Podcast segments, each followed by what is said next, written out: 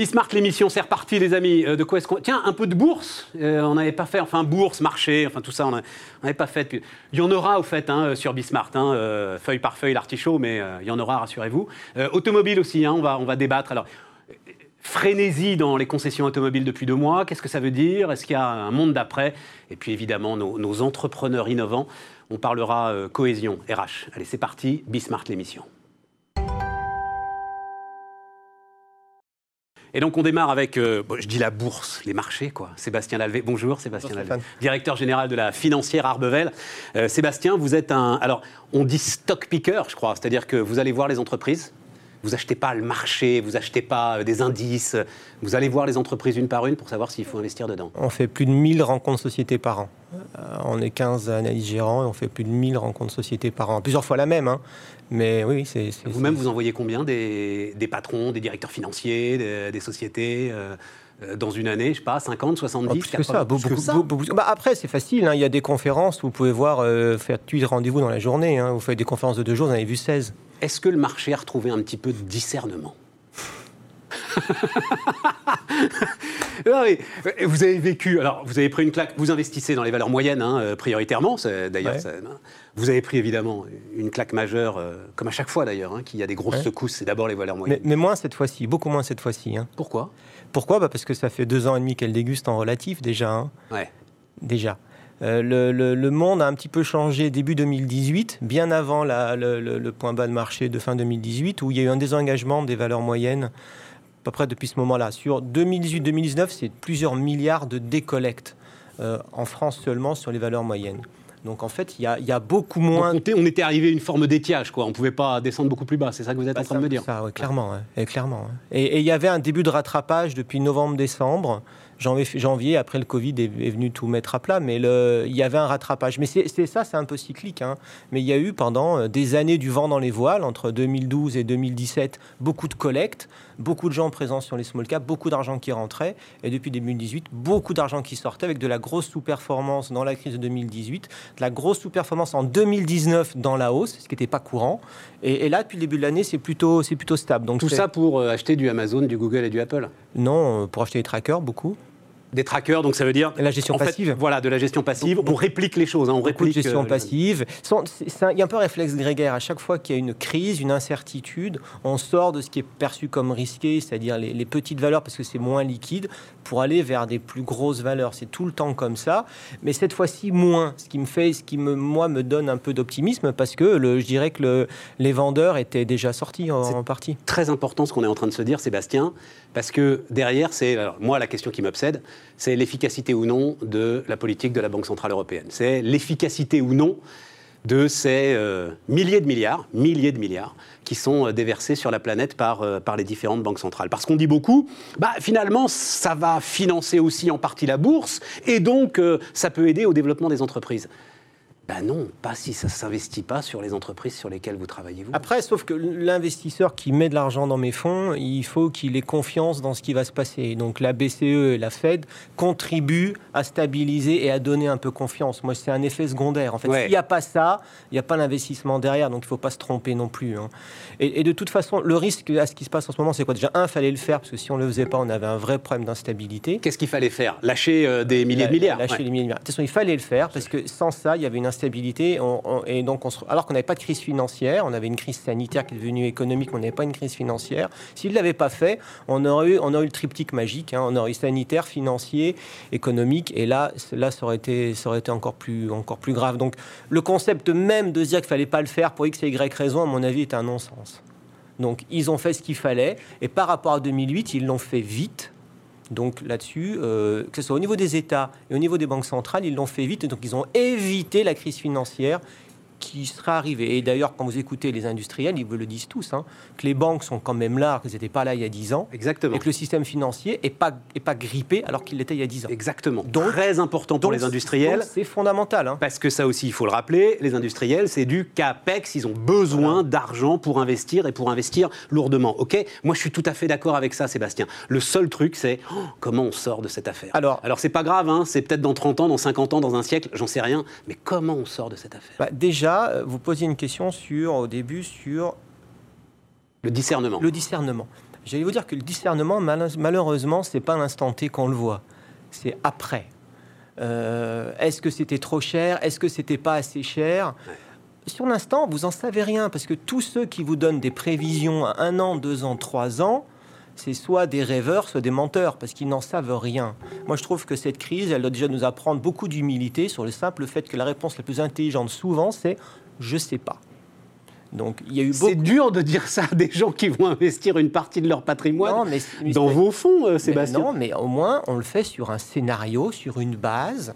Et votre scénario dépend de vos biais cognitifs quoi qu'on en dise. Yes. Donc, le reste, c'est comme ça, c'est des conneries. Est-ce qu'il y aura une deuxième vague Personne en réalité n'en sait rien. On peut le penser, mais on ne sait pas. Et se baser sur un scénario lié, j'ai une économiste qui est venue ici vous dire, se baser sur les grippes passées, Ok, c'est un scénario. Mais c'est super intéressant. Mais c'est Mathilde Lemoine qui est venue nous dire ça. Je sais, mais c'est un scénario. Elle a raison, elle fait son boulot.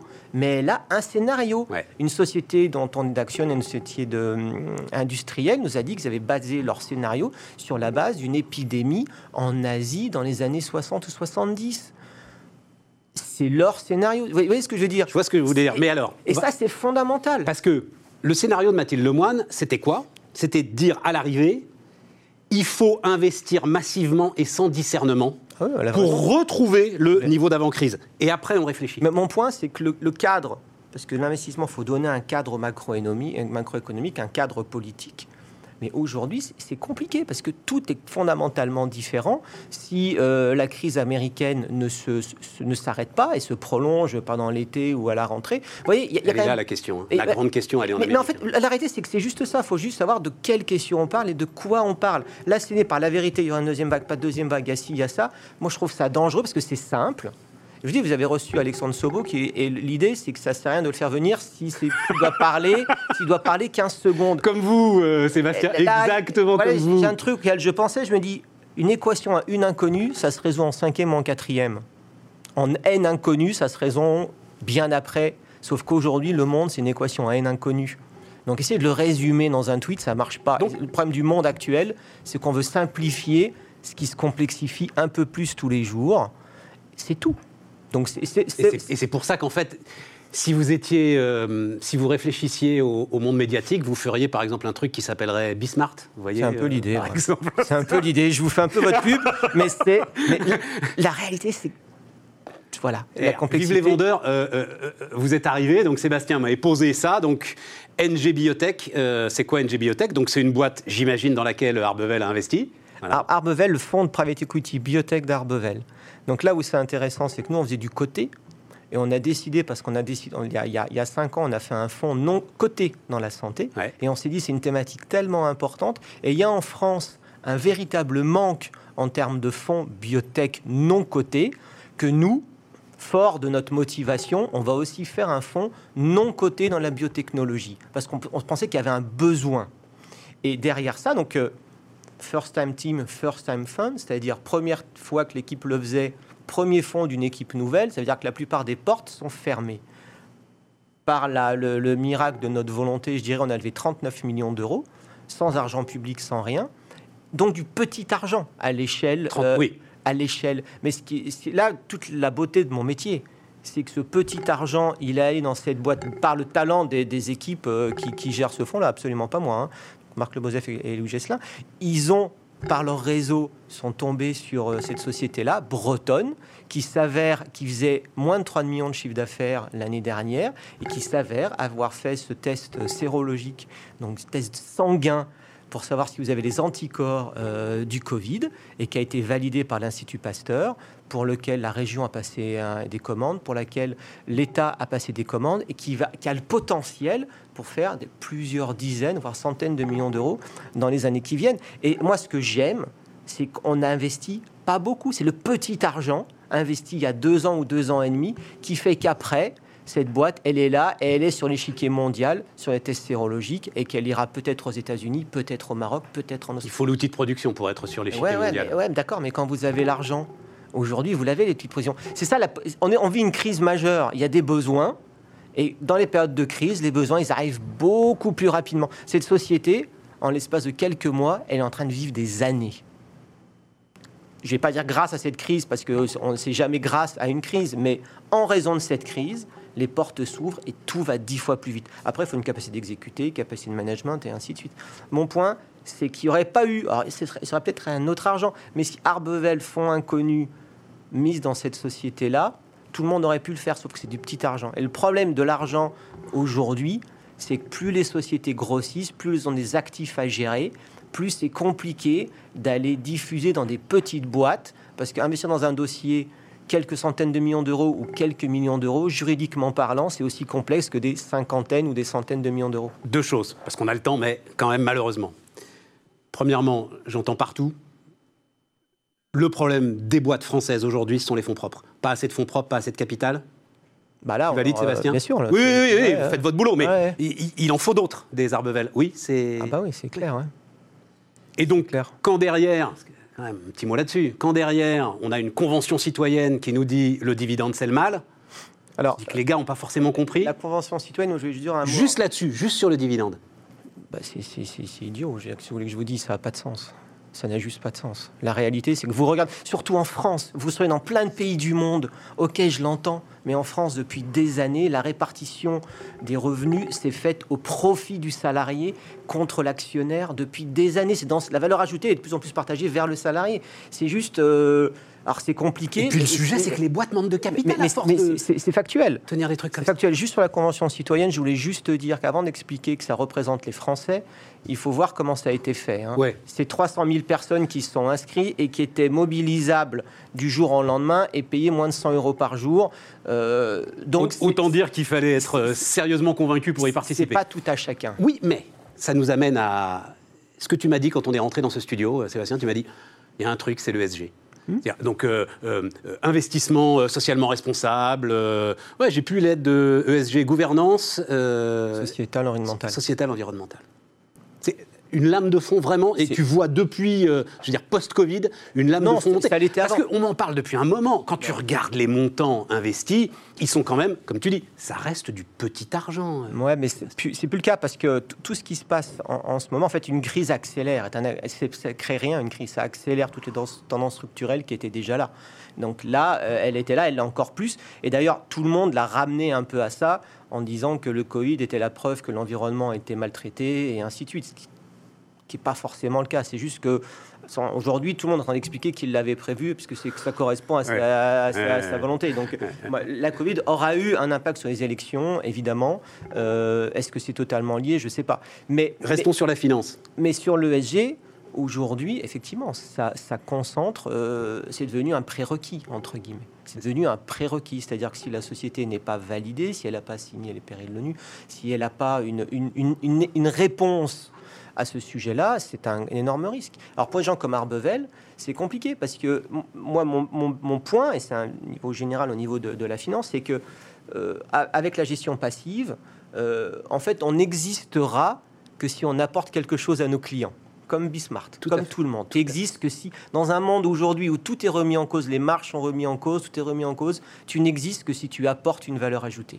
Donc nous, ce qu'on a décidé, c'est que pour, la, pour l'ESG, nous, notre valeur ajoutée, ça va être notre capacité à noter nous-mêmes les sociétés qu'on va avoir notre propre grille de lecture et notre propre classement. À la différence de beaucoup de gens qui achètent des bases de données. Nous, on les note nous-mêmes. Et la, bonne nouvelle, c'est qu'on les connaît mieux que les autres. Et qu'est-ce que ça a de compliqué euh, Bien au contraire, en fait, tu vas pouvoir démontrer ah, c'est du, temps. C'est du temps. voilà, c'est ça. C'est du temps, c'est beaucoup de travail. Au moment, au moment des, des, AG, si tu veux voter, entre guillemets, quand tu es actionnaire comme nous, 300 sociétés, et que tu veux voter de façon à peu près euh, intelligente par société, c'est beaucoup, beaucoup de boulot, en fait. Hein. Beaucoup, beaucoup de boulot. Donc, c'est vraiment beaucoup, beaucoup de boulot. Mais tu me dis, tu montes un nouveau fonds aujourd'hui. Si tu démarres un nouveau fonds aujourd'hui, la première question qu'on va te poser, c'est est-ce que ce sera ISR, ESG enfin, ah, Bien sûr. Est-ce que ça passe Clairement. Et, et, et, et, moi, ça ne me pose pas de problème fondamentalement parce qu'en tant que stock picker, quand tu fais du stock picking, tu t'interroges sur les risques, le management, l'impact environnemental, l'impact sociétal, en positif et en négatif, tu y as évidemment pensé. Donc nous, on en faisait depuis toujours, sauf que ça faisait partie de notre boulot. On, ne le, on le, vendait pas, parce que pour nous, ça faisait partie de ce qu'on faisait. Quoi. Maintenant, on est obligé de le, théoriser, de le, de le démontrer. Et de le marquer, de, le, mesurer. Voilà, de le mesurer. De mesurer, exactement. Ça aussi, ce sera une des obsessions de Bismart, euh, les amis. Sébastien Lalvé, la financière Arbevel. Était sur Bismart, on continue tout de suite.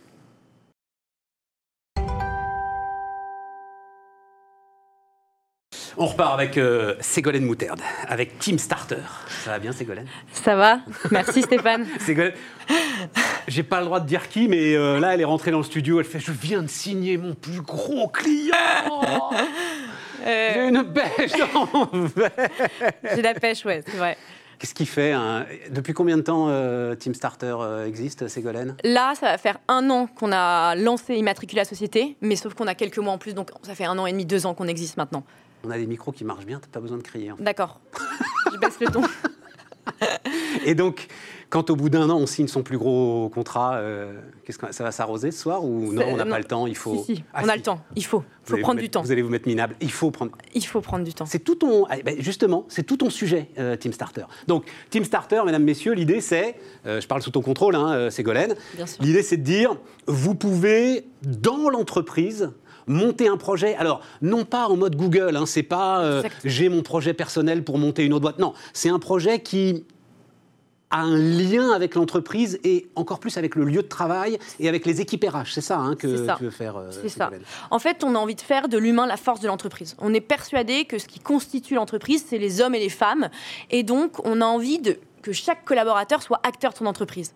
Et donc, on a envie que une entreprise puisse utiliser ses collaborateurs, s'appuyer sur ses collaborateurs pour qu'ils puissent créer des projets en interne. Et donc un gars dans l'entreprise, il a une idée, il a besoin de fonds pour, j'en sais rien, euh, monter des serres sur le toit par exemple, ça se faisait beaucoup euh, à un moment.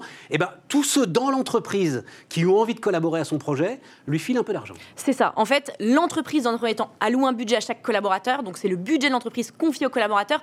L'objectif c'est de responsabiliser. C'est l'entreprise qui donne le pognon au départ. Parce que c'est des projets d'entreprise, c'est des projets internes à l'entreprise pour gagner du temps, de l'amélioration continue, du quick win, de la RSE, peu importe. Mais l'objectif, c'est de réengager les collaborateurs au projet d'entreprise grâce à un budget qui est confié. On fait du bottom-up, c'est-à-dire qu'on va s'inspirer de la base pour qu'ensemble les projets se construisent avec les collaborateurs. Tu as fait la moue quand j'ai dit euh, monter une serre sur euh, le toit, parce que c'est pas ce genre de truc que tu fais. C'est quoi? Le projet emblématique de Team Starter, le truc qui te plaît le plus depuis un an, le, euh, qui sort de l'ordinaire. Hein, c'est une question difficile. Non, non, hein. non, mais j'en ai, j'ai une, une femme de chambre dans un hôtel qui a créé un projet. En fait, elle s'est rendue compte, ça fait des années qu'il y avait des kilos et des kilos, vous savez, les savonnettes là, qui sont jetées à la poubelle, c'est un enfer. Elle a décidé de créer un projet pour réutiliser ces savons-là, pour faire une lessive à destination de l'hôtel qui coûte moins cher et qui est plus rentable. Quelle histoire c'est hallucinant ce qu'on est en train de faire. Franchement, on est en train de transformer en interne les collaborateurs. Ils peuvent prendre mais, des Mais c'est possible ça de récupérer des savonnettes pour faire de la lessive? Oui. Alors moi, je suis pas très bonne en lessive. Il faut du euh, bicarbonate? Voilà. Il faut d'autres éléments, mais notamment, ils ont réutilisé les savonnettes euh, du, de, l'hôtel. Ce qui est fantastique, c'est qu'en plus ça, ça, comme vous dites, ça se scale. C'est-à-dire euh, la solution qui est trouvée dans un hôtel, si ça marche, mais ça peut marcher c'est ça. On va faire des mini-POC. Si ça fonctionne, on déploie petit à petit. Vaut mieux pas penser. Proof of concept, oui, les amis POC. Des tentatives, on dit en français. Exactement. On va tenter. des on va tenter des petits projets et ensuite, tous ces petits projets, ça va transformer l'entreprise, ça va faire un gros projet. J'ai dans une autre entreprise des, des, collaborateurs qui se sont retrouvés sur un projet, peu importe le projet, mais après, ils ont créé un projet d'innovation immense, mais parce qu'ils se sont connus avant ah ouais, projet. Ça a fédéré l'équipe. Exactement, ça fédère, ça fédère. Et c'était une période hyper compliquée pour beaucoup de monde, le confinement complexe, compliqué, on a pris du poids, on se sent pas bien, etc. Et là, on se dit, bon, bah, il faut réengager les collaborateurs. pourquoi, pourquoi on a pris du poids? Parce que je me, dis que moi, j'en ai pris du coup pour beaucoup. Ah oui, la pile électrique, c'est sûr que Ségolène, quand tu la mets à l'arrêt, ça doit être, ça doit être compliqué, ça doit trembler dans tous les sens. Mais Justement, euh, euh, je te disais, bon, en cette période, je vois pas trop. Justement, l'urgence, c'est pas de monter des projets dans tous les sens. Euh, et tu m'as dit si, au contraire. C'est ça. C'est la période pour rallumer finalement l'adhésion des salariés. C'est ça. En fait, on s'est rendu déjà avant, il y avait un problème de, sentiment d'appartenance, perte de sens, perte de motivation. Là, le télétravail, ça a complètement encore plus enfoncé euh, le marteau. Donc, du coup, perte de sens, comment on redonne du sens? Ça, c'est le premier axe. Comment on remotive les collaborateurs? Et le second axe, qui est super important, c'est qu'il y a des entreprises qui sont en train de se transformer, se réinventer. Mais il faut s'appuyer sur les collaborateurs pour ça faut absolument. Oui, mais ça, c'est euh, réinventer leur business model. Mais il ne s'agit pas de réinventer le business model avec Team Starter. Il s'agit de réinventer des petites choses qui sont autour et à côté du business model. Exactement. Mais des petites choses font le projet d'entreprise. C'est-à-dire que moi, j'ai eu un projet pendant le confinement où l'objectif, c'était d'automatiser une tâche manuelle. Ok, un bot, euh, c'est-à-dire un outil euh, Ouais, ouais. euh, développe- de développeur. Pour 60 développeurs, ça fait gagner une heure de temps de travail par semaine, par semaine pour 60 personnes dans l'entreprise. C'est ça qu'on va aller chercher, c'est la frugalité, des quick wins, de la simplicité. C'est bien. C'est ça. Team Starter. Team Starter. Et donc ce soir, on se met minable. Non, non, quand même pas. Demain, c'est un nouveau client qu'il faut signer. Ah ouais, c'est ça Faut toujours. Eh ben ouais, c'est ça. Ségolène Moutarde, Team Starter. On marque une pause, on parle d'automobile. On repart les amis, on repart avec, euh, avec l'automobile. Sacré secteur, donc euh, toujours accompagné par euh, les tests sérologiques Made in Bretagne que nous a apporté la financière Arbevel. J'ai deux experts, enfin deux experts. C'est pas des experts, c'est des acteurs du monde automobile. Éric Saint-Frison, Jacques Rivoal.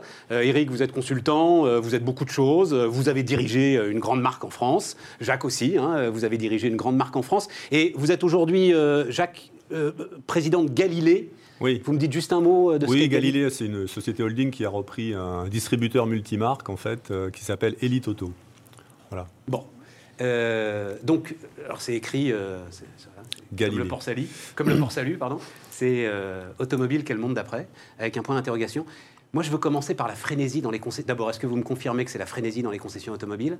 Et quel sens vous donnez euh, à cette frénésie dans les concessions automobiles, Eric Alors oui, c'est euh, c'est pas que la frénésie, c'est une, accélération absolument majuscule des ventes de voitures, avec un, gros focus sur les ventes de voitures d'occasion, presque plus, même pas presque, plus que les voitures neuves. Donc il y a un emballement des ventes de voitures d'occasion qui a jamais été vu en France, puisque le- les ventes du mois de juin seront sans doute les plus élevées de l'histoire des ventes automobiles.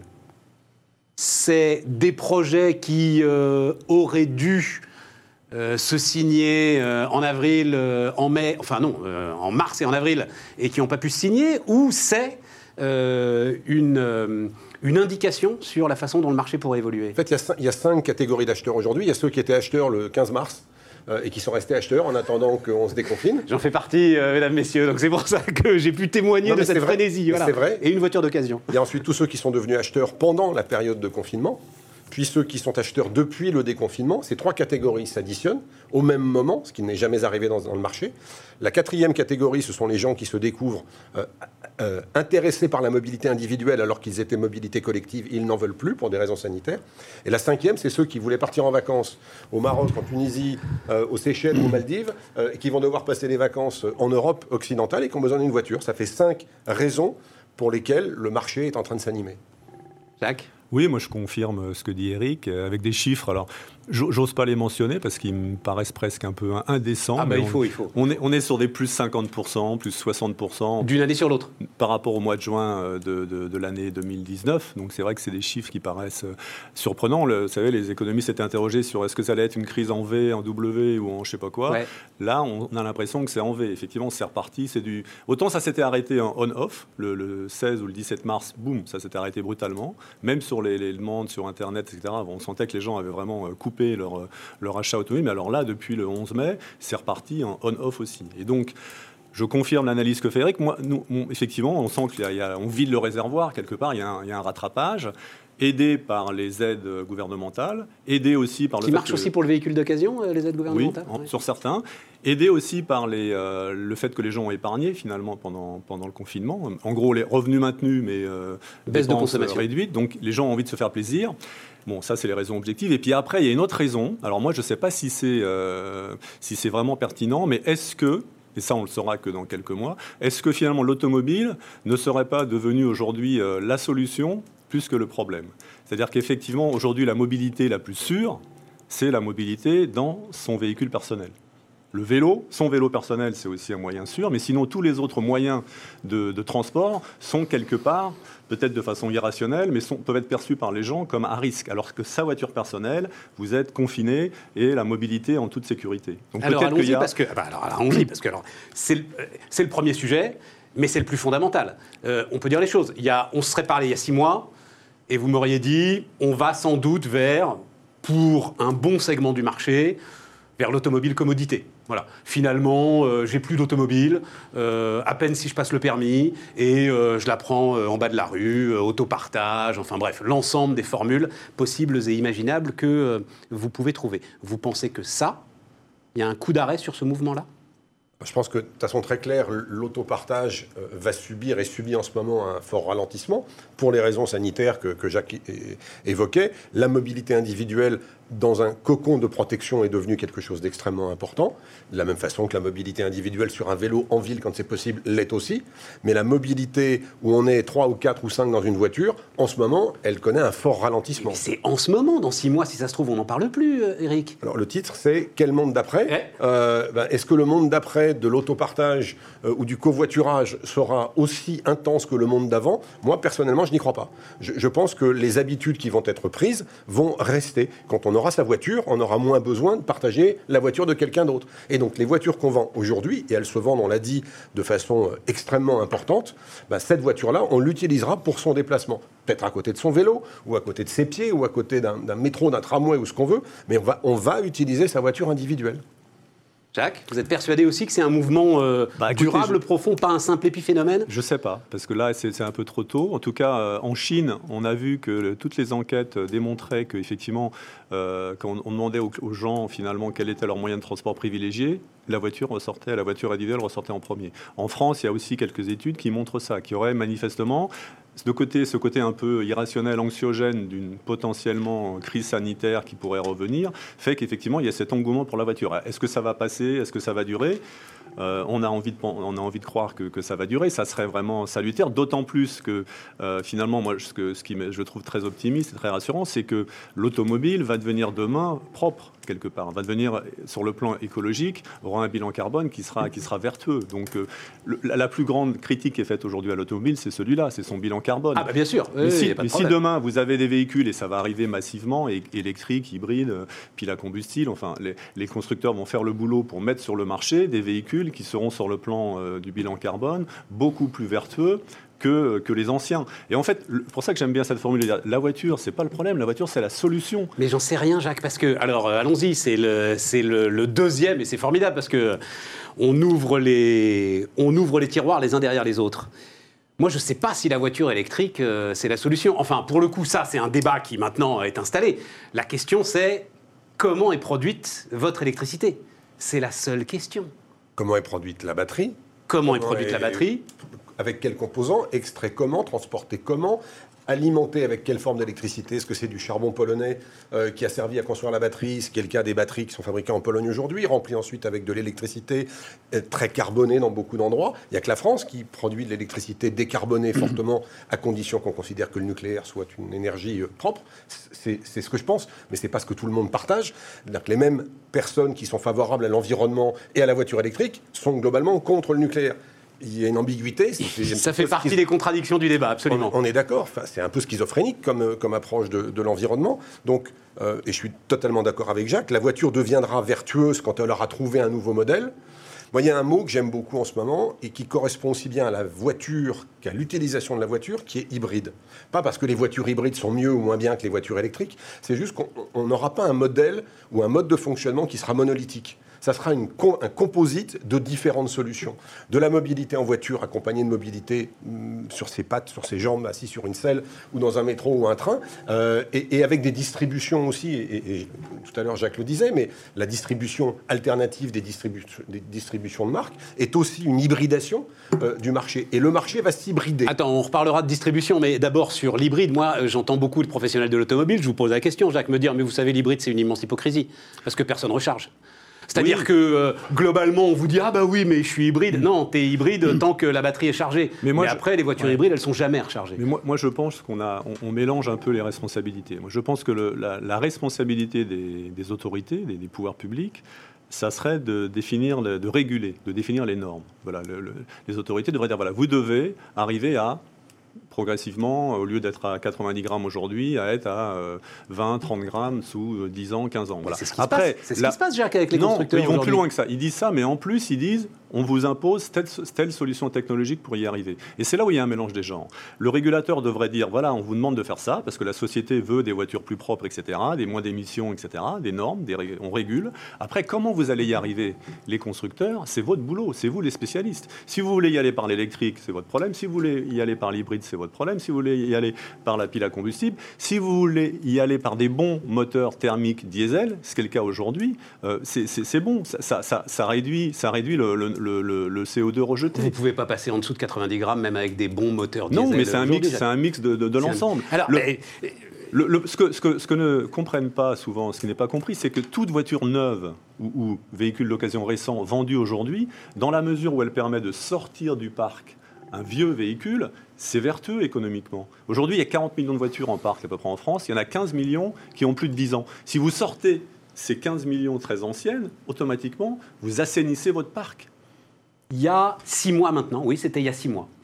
Euh, interview aux échos, euh, le numéro 2 euh, français de Toyota, Didier Leroy, c'est ça, c'est Didier, hein Didier Leroy, disait, écoutez, on nous oblige aujourd'hui. À aller vers l'électrique, hmm. du fait justement de ces normes. Il n'y a pas d'autre solution pour arriver aux 90 grammes en Europe. Alors je ne sais plus quelle est l'échéance, euh, euh, vous la connaissez par cœur. Voilà, voilà c'est ça. On est obligé d'immatriculer massivement de l'électrique. Je ne suis pas du tout sûr que ce soit la bonne solution. Je ne suis pas du tout sûr que ce soit la solution la plus vertueuse pour l'environnement. C'est un peu ce que vous dites. C'est exactement euh, ce que je disais. C'est exactement ce que je disais. Il y a un mélange des gens. Donc ça veut dire que les normes vont, ça va trop vite. ce qui pèse sur les constructeurs automobiles aujourd'hui est trop exigeant et donc les oblige à des choix radicaux qui sont peut-être pas les bons et qu'on payera cher dans 10 ans. Peut-être. Je crois qu'il y en a un qui a eu, qui l'a dit, c'est Carlos Tavares qui a dit qu'effectivement peut-être qu'aujourd'hui on n'était pas allé au bout de la réflexion. Il n'y a, pas eu, il a pas eu d'analyse d'impact, etc. Et que tout le monde parle de l'électrique, mais on ne connaît pas les effets pervers demain de ce qu'aura cette technologie quand il y aura des batteries, comment on va recycler les batteries le, problème des, matériaux rares, euh, l'extraction des matériaux rares, qui est très écologiquement euh, pas du tout vertueuse. Enfin, il y a plein de questions euh, qui ne sont pas aujourd'hui complètement résolues. Je pense qu'il y, a, un peu un, tabou. Quoi. Voilà, il faut faire de l'électrique, point barre. Je pense que les choses sont plus compliquées. On devrait laisser plus de responsabilité aux constructeurs sur la manière d'y arriver. Eric, est-ce que la rationalité a quitté ce débat? Moi, c'est ma grande phrase en ce moment. J'ai l'impression que la on est le jour là de la fermeture de Fessenheim quand même. Hein. Mmh. La rationalité a quitté ce débat ou pas? Il y, a un moment, enfin, il y a un dire, à partir du moment où des, des, États qui ont assez peu de compétences en ingénierie ou en technologie euh, moteur décident des solutions qui vont déplacer les voitures de demain, on a quitté la raison. On est dans l'émotion on est dans la communication, on est dans l'annonce, parce que la pression des milieux environnementaux est forte, et à juste titre, il faut faire quelque chose, il faut s'occuper de la problématique environnementale. Et on choisit la solution qui est disponible comme ça sur la table, on l'impose, sans se poser la question de savoir les conséquences que ça va avoir sur l'environnement à échéance 5-10 ans, ou sur le business, la filière dans laquelle on est. On, parlait avec Jacques hein, il y, a quelques minutes du sujet, il bah, faut quand même garder présent à l'esprit que les décisions émotionnelles qui ont été prises en France ont à peu près anéanti la totalité de l'industrie automobile française. Les voitures produites en France, il y en a presque plus. Mais pourquoi ce sont des décisions émotionnelles qui ont anéanti C'est enfin, la compétitivité de l'outil de production qui a anéanti l'automobile euh, produite en France? Non, pas que. Il y, a, tout un tas de règles, de contraintes qui ont été mises en place. On ne va pas rentrer dans le débat sur le droit du travail ou sur ce genre de choses, mais ce sont... Oui, c'est ça, mais c'est la compétitivité de l'outil industriel. On est d'accord. D'accord. L'industrie automobile en France a été peu ou pas très soutenue depuis un bon moment, alors que dans d'autres pays du monde, elle a été massivement soutenue par les gouvernants. C'est une réalité. Et on n'a plus aujourd'hui en France que combien, Jacques 2 millions de voitures qui sont produites? Oui, moins. moins que ça? Euh, dire qu'on ne produit même pas ce qu'on consomme en France, alors qu'avant, on était exportateur. Donc il y a un, vrai problème de choix qui ne sont pas des choix rationnels basés sur des contraintes réelles, technologiques, scientifiques, recherche et développement, qui sont imposées à des marques qui ont des cycles longs. L'automobile, c'est un cycle long. Il faut des années pour faire une voiture. Donc quand l'État change la règle, il change la règle et il, le fait à un moment où l'usine, elle est, elle engagée dans quelque chose d'autre. C'est terriblement complexe pour les constructeurs. Est-ce que euh, il peut y avoir... Alors, la publicité essaye de le faire. Combien de temps est-ce que... Euh, on les laissera faire ça, j'en sais rien. Du plaisir euh, à nouveau autour de l'automobile. Est-ce que vous pensez que dans le monde d'après, point d'interrogation, on pourra à nouveau parler avec euh, euh, bah, le regard que vous, amoureux de l'automobile, vous devez avoir sur un certain nombre de modèles? C'est-à-dire se dire que ce sont de belles choses, que ce sont des mécaniques incroyables, qu'il y a du travail d'ingénieur, du travail d'ouvrier, du travail de robot, du travail de machine, enfin, que tout ça est quand même une création humaine assez incroyable? Bah oui, je crois que l'automobile, ça reste un produit euh, passion. Enfin, c'est pas, on n'achète pas une automobile comme on achète un réfrigérateur. Bah, c'est pourtant, c'était la trame du marché quand même. Hein. Euh, quand on parlait de pot de yaourt à un moment, on n'était pas très très loin. Ouais, mais il reste, il reste, il demeure des marques euh, très très fortes, passionnelles, et je pense que, enfin, moi pour avoir été 40 ans chez des constructeurs, le, la valeur d'une marque a encore beaucoup de beaucoup de poids et d'importance. Mais alors après, je crois, ce qui va être très important, je pense, c'est le, c'est le parcours d'achat. Moi, ce qui m'a, le, ce qui m'a toujours frappé, c'est pour avoir travaillé beaucoup, enfin 40 ans chez les constructeurs et les distributeurs automobiles, c'est que finalement, l'expérience client vous venez d'acheter une voiture, elle n'a pas beaucoup évolué euh, ces 10, 20 ou 30 dernières années. Et elle est restée assez, euh, assez compliquée finalement. Aller acheter une voiture, c'est compliqué. Il faut visiter des concessionnaires, il faut aller en voir plusieurs, il faut discuter avec des vendeurs, il faut se faire expertiser sa voiture d'occasion, il faut choisir son financement. Bon, enfin, on passe surtout des heures sur Internet, euh, Jacques, pour vous Oui, mais alors, euh, justement, je, pense que c'est ça. Et, ça, mais on n'est pas satisfait parce qu'elle est incomplète. voilà. il n'y a pas de parcours client, il y a peu de parcours client complètement intégré. Et ça, dans la crise du Covid, ce qui est bien ressorti, c'est le sans contact c'est qu'aujourd'hui, les clients, ils disent, euh, on veut quand même essayer d'avoir des expériences clients où il y aura le moins de contact possible. Et ça, et d'ailleurs, les constructeurs se sont bougés. Enfin, nous, c'était un peu notre euh, cheval de bataille dans, ma société Elite Auto, c'est d'offrir un parcours client complètement, complètement digitalisé. Vous pouvez faire tout ce que j'ai décrit, là, qui est compliqué, chez vous, tranquillement, euh, dans votre salon, sur votre, sur votre PC ou sur votre tablette. Et vous allez jusqu'à la livraison à domicile. Et ça, demain, ceux qui vont pouvoir faire ça, je pense qu'ils auront gagné quelque chose dans, dans cet environnement concurrentiel qui va Et là, c'est là où l'automobile doit se remettre en question. Et, de toute façon, là, en ce moment, il n'y a pas le choix, parce que j'ai bien compris, vous ne pouvez pas faire essayer les automobiles, là. Euh, si, maintenant, on peut, mais Ça y est, là, on peut s'asseoir, là, parce que moi, quand j'y suis allé, justement, c'était juste avec des protocoles, euh, voilà, des protocoles contraignants. Et, et, après, le client est quand même un peu, euh, un, peu réticent. Il y a quand même un peu toujours le, risque de, même si effectivement, on, garantit au client que les véhicules ont été nettoyés, sont propres, etc. Il y a toujours cette crainte-là. Donc, le, le sans contact, le parcours client sans contact, le seamless ou le sans couture, comme on dit en bon français, ça va devenir demain un must dans, dans, dans l'achat automobile mobile. Alors, sur la, partie, sur la, partie, passion, totalement d'accord avec Jacques, il n'y a pas de doute. Euh, le nombre de clients qui continuent de s'intéresser à l'automobile avec un facteur émotionnel est extrêmement dominant. Euh, toutes les études le montrent, même si une partie des clients sont très rationnels et s'achètent de la mobilité avec 4 roues, un moteur, en polluant le moins possible et en payant le moins possible. Ok, il y a, de la mobilité rationnelle et il y a de la mobilité euh, émotionnelle. Et elle va rester. Et, les marques, le succès des marques premium, sportives ou de luxe est juste la démonstration que c'est pas prêt de s'arrêter. Et ça, ça va pas changer. Bah, justement, il pouvait y avoir une petite question là-dessus. On sait que l'automobile allemande se pose de sacrées questions quand même sur son avenir aujourd'hui. Quand on voit Porsche sortir des voitures électriques, donc des voitures qui répondent aux contraintes dont on parlait tout à l'heure, euh, alors que la marque est par essence une marque avec un 6 cylindres à plat. Donc euh, comment on passe du 6 cylindres à plat au moteur électrique sur la Taycan? On, on, peut se poser des questions. Eh bien, ils la vendent. Oui, ils la vendent. Ils vendent la. Ils, vendent la, vendent. c'est vrai que j'ai vu la pub là sur la Porsche électrique. Je dis waouh. Toute façon, ils déjà eu Harley Davidson. Ils vont, ils vont tous y arriver. Mais même Tesla, ils sont dans l'émotion quand ils parlent de voiture. Ils sont pas dans la raison. Oui. Euh, donc on peut faire de la voiture verte, de la voiture propre, de la voiture raisonnable, avec de la passion. Il faut pas opposer les deux. Je pense que c'est pas une bonne idée d'opposer les deux. Et, pour. Euh, et sur la distribution, parce que je me souviens, euh, Eric, que vous m'aviez montré un distributeur automatique d'automobiles. C'est ça, hein Carvana aux États-Unis, oui. Comment, comment Carvana. Carvana. Aux États-Unis, avec des, des, tours, on mettait un jeton, et la voiture descendait. Enfin, elle descend toujours d'ailleurs, parce que ça existe toujours, Carvana. C'est euh, même une licorne américaine maintenant. C'est une, société qui est valorisée plusieurs milliards de, dollars. Euh, et donc, à aucun moment, vous n'êtes au contact avec, un, avec aucun humain dans, dans l'ensemble du processus d'achat En fait, on va chercher aux États-Unis ce qu'on fait très bien en France. Hein. Euh, Jacques le disait pour Elite Auto. Moi, vous savez que je travaille comme. J'accompagne une grande société de financement automobile qui s'appelle CGI Finance, et qui a un site qui s'appelle Vivacar. Vivacar, c'est 100% de la relation avec les clients est digital. On ne voit jamais le client, le client ne voit jamais la voiture avant qu'on la livre chez lui. Donc on est bien dans la dématérialisation de la relation, et cette dématérialisation, elle va profiter de ce que Jacques a décrit. Les clients, pendant deux mois, sont restés sur leur canapé à tout consommer en ligne. ils ont pris l'habitude, ceux qui ne l'avaient pas avant, ils vont la garder. Et ça, ça va rester longtemps dans le commerce et dans le commerce automobile en particulier. Ouais, je vous raconte, puis ça va vous faire plaisir, parce que euh, il se trouve, alors c'est pas une Ford hein, que j'ai acheté, mais il se trouve que le vendeur était euh, dans une concession Ford. Voilà, vendeur formidable, extraordinaire. Valenciennes, voilà, je le salue. Et, effectivement, le gars euh, bah, a fait le petit film, mais est monté dans la voiture, on dit voilà, je vous en montre le maximum, etc. Il est ressorti, il a tourné, il vous envoie tout ça, et puis il fait ça avec, euh, avec gouaille, avec dynamisme. Et la voiture est garantie, donc vous prenez pas de risque. Exactement, là, vous dites Et donc la, dématérialisation est possible. Et encore une fois, Jacques le vit tous les jours, je le vis tous les jours. Et il y aura de plus en plus d'acteurs. Quand je parlais d'hybride tout à l'heure, je parlais de ça en fait. Plus que de voiture, je parlais d'hybridation de la consommation. Ce mélange du physique et du digital, de figital, qui, qui alors pour le coup, ça c'est la, la- la règle de maintenant. C'est figital. C'est plus l'un ou l'autre, c'est plus l'un qui s'oppose à l'autre, c'est l'un avec l'autre. Jacques?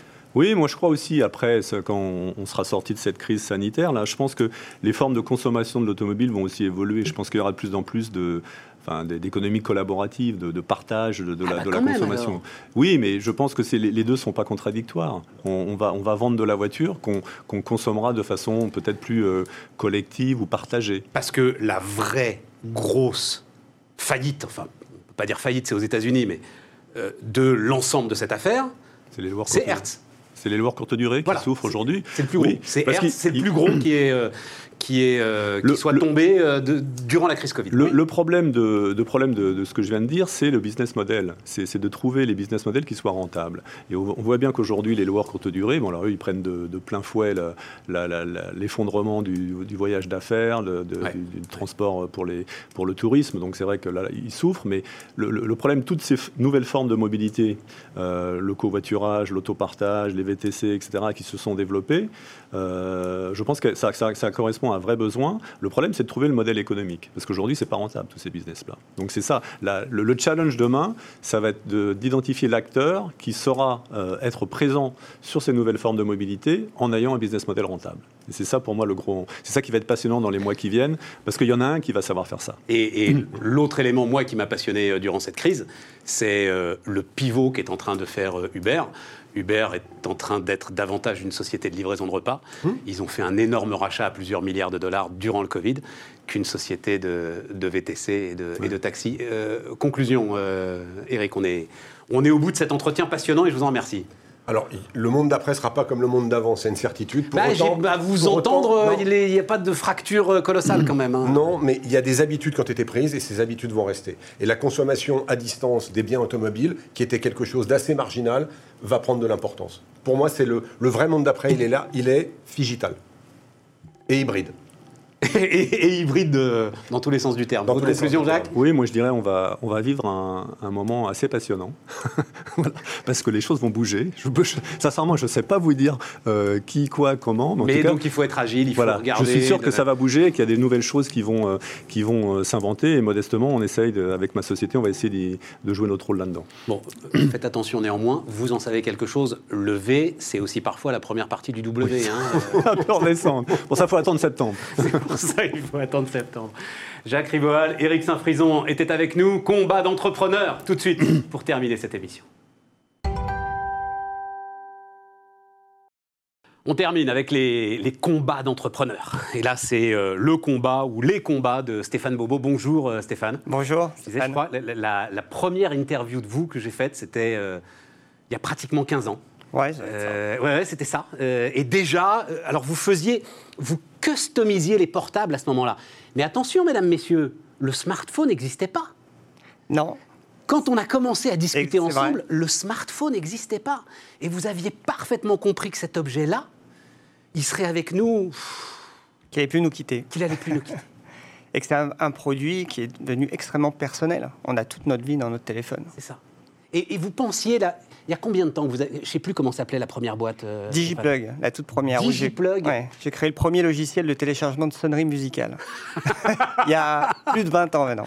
En 98. C'est-à-dire, vous êtes- dès le début, vous avez dit ce truc-là dans notre main, ça va devenir une excroissance, ça va devenir un organe. On va plus pouvoir s'en passer. C'est ça le sujet. Hein Ouais, c'est ça. Et c'est, le fait que c'est un produit de plus en plus personnel. La sonnerie, c'était le début de la personnalisation. Et ensuite, la customisation des téléphones, c'était l'aspect esthétique, euh, que ça représentait justement un style. Bon. Et le connecté, bah, c'est ma nouvelle aventure avec euh, tous ces objets connectés autour du téléphone. Alors, il y a eu ça. Il y a eu effectivement, il y a combien de temps, Stéphane? 5-6 ans, Ouais. euh, le lancement de boutiques d'objets connectés. Oui, tout à fait. Alors, Ça fait pchit.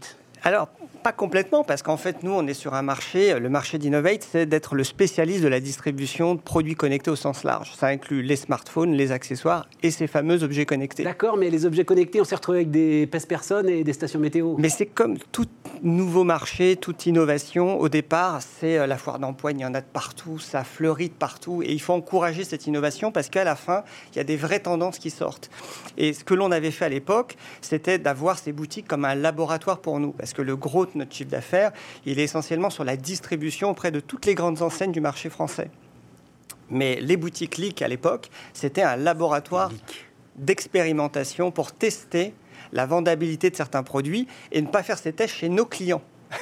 Et alors, vous aviez euh, un, c'était un petit sweatshirt connecté. Ouais, ouais. C'était- alors donc, c'était- vous mettiez le sweatshirt et le sweatshirt se connectait avec euh, votre téléphone. Ouais, tout à fait. Vous n'aviez pas vendre. besoin Ouais. euh, d'accessoires en plus. Ça passait à la machine. Ouais, ouais, tout à fait. Et- On, a, on, a, on, a tout, on a tout fait. On a tout essayé. Je crois que. Oui, mais à l'arrivée, il reste que des pèse-personnes et des, et des stations météo, non? Non, il reste Non, plein de vrai. choses. Il y a vraiment un marché. euh, Énorme. Nous, on double de chiffre d'affaires chaque année sur les objets connectés. Le groupe aujourd'hui Innovate fait plus de 300 millions. Euh, L'activité euh, d'objets connectés, c'est celle qui a la plus forte croissance de toutes nos lignes de produits. Même si tu sors les téléphones et même si tu sors que sur le les connecté. écouteurs et, Et même si tu c'est? C'est les drones, c'est les trottinettes électriques, ce sont les Ah, montres ouais. connectées. Les wearables, c'est le plus gros du marché, c'est 40% de l'objet connecté. hein. On est tous de plus en plus équipés. Et c'est vrai que les personnes et tout ça, c'est anecdotique à côté. Bon, ton combat, c'est le Made in France. Et l'éco-responsabilité en général. Ouais, mais moi, ce qui m'intéresse, c'est relocaliser la tech en France. Est-ce que euh, je peux te mettre ce combat-là entre les mains, euh, Stéphane? Et est-ce que c'est possible? Et sur quel segment tu peux relocaliser de la tech en France Ben, on arrive à, à un virage. Moi, j'ai eu ce- cette prise de conscience vraiment euh, écologique l'année dernière, en 2019, euh, face à, cette urgence environnementale où on a vu euh, toute cette nouvelle génération de jeunes euh, dans la rue. euh, et, et souvent, dans l'innovation, ce qui compte, c'est cette, in- enfin, cette évolution sociétale. Et on voit qu'il y a une vraie prise de conscience des nouvelles générations sur l'environnement et l'écologie. Je peux t'arrêter, euh, Stéphane, là-dessus? Il se trouve que j'ai lu ce matin euh, le rapport de Citeo, qui est l'organisme national de recyclage des déchets. Ouais. Les jeunes ne trient pas les déchets. Il y a une phrase du patron de Citeo qui dit ils veulent sauver la planète, mais ils veulent pas commencer par descendre les poubelles. Donc je me méfie beaucoup de cette histoire de prise de conscience environnementale de la Mais part de la jeunesse. c'est notre rôle d'entrepreneur, d'industriel, de leur faciliter la vie et de leur donner la possibilité de choisir, de consommer différemment sans avoir les contraintes. C'est pour ça que c'est notre rôle à nous de concevoir des produits. C'est pour ça qu'on parle d'éco-conception. C'est lorsqu'on va créer un nouveau produit, de se soucier de son cycle de vie et de sa recyclabilité et qu'elle soit la plus transparente possible pour le consommateur de telle sorte à ne pas lui créer des problèmes. Le jeune d'aujourd'hui, il ne veut pas de contraintes. Et donc, c'est à nous à faire des choses compliquées pour que ça soit simple pour lui. Ton produit recyclable, à un moment, va falloir quand même le mettre dans une benne où on va pouvoir le récupérer pour le recycler. Sinon, ça va pas marcher. Alors, on a différentes options. Aujourd'hui, euh, dès, dès l'année dernière, on a lancé les premières coques de téléphone biodégradables qui peuvent se décomposer intégralement en l'espace de quelques mois dans un compost. Il n'y a même pas besoin de les recycler. Donc, il y a une catégorie de produits, je peux t'en montrer une. Ah Voilà, oui, vive voilà. les vendeurs Donc, euh, voilà, donc, donc donc ça- ça, ça, je le mets dans mon jardin sous un pommier, Dans un compost, oui. il va disparaître. Et naturellement, ça va se décomposer en quelques mois. Tu peux, je peux la toucher je peux... Et donc, c'est fait, euh, c'est des matériaux justement qui sont faits avec euh, des, euh, de l'origine On végétale. dirait vraiment du plastique. hein. Oui, exactement. C'est aussi souple que le plastique, je veux dire, je peux tirer dessus. Ah oui, ça a euh, été testé contre les chocs, contre l'usage classique. Donc voilà, donc ça, c'est typiquement une innovation qui facilite la vie. Made in France ou pas Made in France alors, cette histoire-là? Pas encore. Donc l'année dernière, j'ai commencé avec ce virage écologique euh, où on a lancé euh, ce Move It for Change. hein. C'est comment euh, aujourd'hui on transforme des produits existants, des produits éco-responsables, avec des matériaux euh, compostables, comme euh, cette technologie-là. Mais aussi, il y a des gens qui veulent de la coque transparente, qu'on ne sait pas faire encore en biodégradable. Attends, attends, attends. Euh, le prix, c'est-à-dire par rapport à une coque euh, en plastique, classique. Aujourd'hui, on est entre 10, et 10 à 15% plus cher qu'une coque classique. ce qui est tout à fait acceptable si. Exactement. On commence, la décomposition. on commence, Ça me sidère, ouais, et on commence à arriver justement à des prix qui sont, qui sont tout à fait absorbables. Et, euh, Et alors, qu'est-ce qu'il faut pour que ce soit fait en France? Alors, eh ben, ce qu'il a fallu faire, c'est relocaliser, donc trouver des usines. Moi, ça fait 20 ans que je parcours le monde, que je vais en Asie, que je vais en Chine, à Taïwan, de partout. Et là, je me retrouve à prendre ma voiture électrique pour aller voir des usines à 25 km. Et donc, Bah oui, parce que comme c'est électrique, tu peux pas aller trop loin non plus. hein. Et donc j'ai trouvé une- euh, un partenaire à 25 km en, en Ile-de-France qui, qui existe depuis plus de 60 ans, troisième génération, qui font de l'injection plastique. Et on a travaillé pendant des mois, on a fait des investissements aussi d'outillage nécessaires pour pouvoir relocaliser. Et on a travaillé tout le process de fabrication d'une coque. Un produit qui n'a plus été fabriqué, injecté en France depuis plus de 20 ans, qui est entièrement parti en Asie. Et donc, on a repensé tout le process afin d'être extrêmement compétitif en prix. Et on va être en mesure, dès le mois de septembre, de sortir les premières coques de téléphone 100% made in France. Injectées en France, packagées en France. Mais elles seront pas euh, recyclables, enfin, elles vont pas se seront- décomposer dans le, con- dans le compost. pour Alors, ça sera la deuxième C'est étape. ouais. D'abord, on valide les premières qui seront des coques transparentes à partir de matériaux recyclés ou biosourcés. Donc, on est dans cette démarche à chaque fois d'avoir des matériaux qui prennent en compte justement l'éco-responsabilité. Et puis ensuite, on fera également des, des coques biodégradables. Stéphane, tu as monté combien de boîtes euh, dans ta vie? Est-ce que tu en as fait le compte? Alors, Innovate, c'est mon- non, c'est mon troisième groupe, vraiment. Euh, à l'intérieur du groupe, il y a, euh, plusieurs 15 entités. marques. Voilà, il y a plusieurs sociétés, il y a plusieurs activités. En effet, euh, certainement une dizaine, plus d'une dizaine en, en l'espace d'un peu plus de 20 ans. Et alors, ce sera peut-être pas la dernière, mais en tout cas, il fallait à ce moment-là qu'elle soit éco-responsable. C'est plus possible de faire autrement. Ah, pour moi, c'est ta détermination possible. et c'est ton En combat. tant qu'entrepreneur, je pense qu'aujourd'hui, on ne peut plus entreprendre, développer des nouveaux projets sans avoir cette donne au centre de notre stratégie. Il faut que lorsqu'on crée des projets, lorsqu'on développe des entreprises, qu'on ait en ligne de mire d'avoir une démarche éco-responsable, qu'on fasse attention aux dégâts qu'on peut faire sur la planète, à prendre, faire attention aussi à l'aspect sociétal, parce qu'il n'y a pas que l'aspect écologique. Lorsqu'on relocalise en France avec cette démarche, euh, c'est aussi de prendre en compte l'emploi en France. C'est de se dire à un moment donné, il faut, qu'on- on l'a vu dans la crise sanitaire, l'importance de produire français, d'avoir une économie qui tourne en France pour redémarrer. Et, et c'est aussi Pour moi, on l'a vu encore davantage avec les Gilets jaunes.